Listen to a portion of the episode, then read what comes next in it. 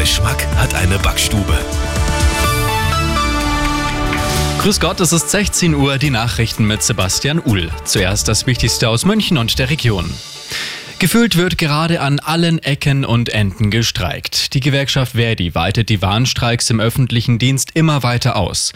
Was heute los ist und worauf wir uns in den nächsten Tagen einstellen müssen, die Übersicht hat Sonja Hahn aus den Arabella München Nachrichten. Heute waren und sind zunächst mal die städtischen Behörden und Ämter geschlossen, wie das KVR, die Referate oder die Arbeitsagentur.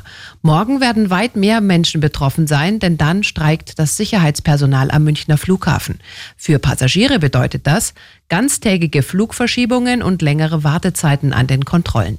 Und jetzt schauen wir aufs Wochenende. Dann sind die Münchner Stadtbäder betroffen. Die rund 200 Beschäftigten wurden zum Streik aufgerufen. Wie hoch die Beteiligung sein wird, das können die Stadtwerke bisher noch nicht sagen.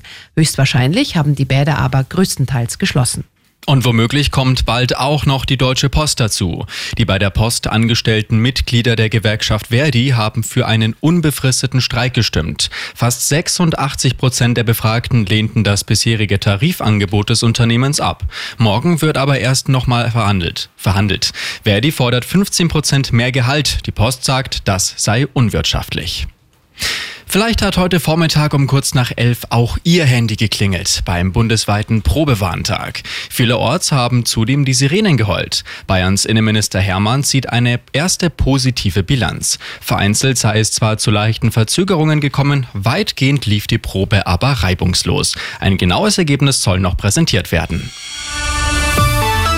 Und das ist sonst noch los in München und der Region. Jetzt haben die Arbeiten begonnen. Das Bad Georgenschweige in Schwabing wird komplett umgebaut. Dafür müssen aber erst die alten Gebäude des Freibads abgerissen werden. Heute Vormittag war Start für die Abrissarbeiten. Bilder dazu können Sie sich auf radioarabella.de anschauen.